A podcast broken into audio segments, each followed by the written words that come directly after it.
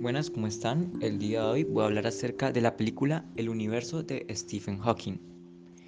Primero, eh, los temas que se trataron en esta miniserie eran la historia del universo, viajes en el tiempo y la posibilidad de vida extraterrestre. Como tal, Stephen Hawking es un científico británico aclamado en esta pequeña serie de tres episodios que habla sobre sus teorías con la ayuda de imágenes generadas por computadora. ¿ok? En el primer episodio, que se llama eh, Vida extraterrestre, Hawking habla sobre la vida fuera de la Tierra.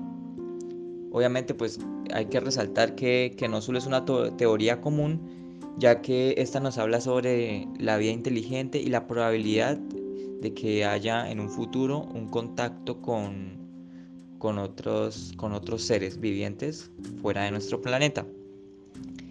El episodio eh, viaja desde la Luna hasta Júpiter para poder buscar vida extraterrestre en distintas formas y pues adaptación necesaria de los residentes terrícolas.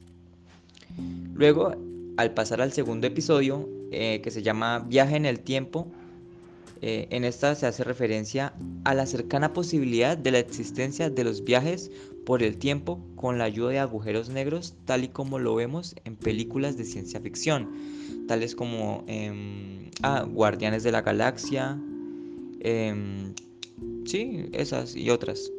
Por lo tanto, los agujeros de gusanos y movimientos en años luz eh, son hablados y explicados. Eso, eso es lo que recuerdo.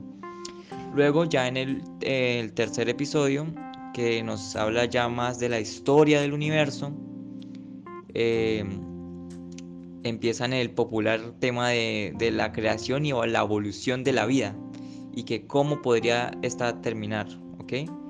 Y pues nos dan una explicación que no solo se da en este pequeño fragmento audiovisual, sino que también en distintas partes de la física, em, la filosofía y pues otras ramas que se encargan de investigar estos temas, ya que esto es una pregunta la cual, la cual desglosa muchas, muchas teorías, mucha información, abarca un tema muy grande.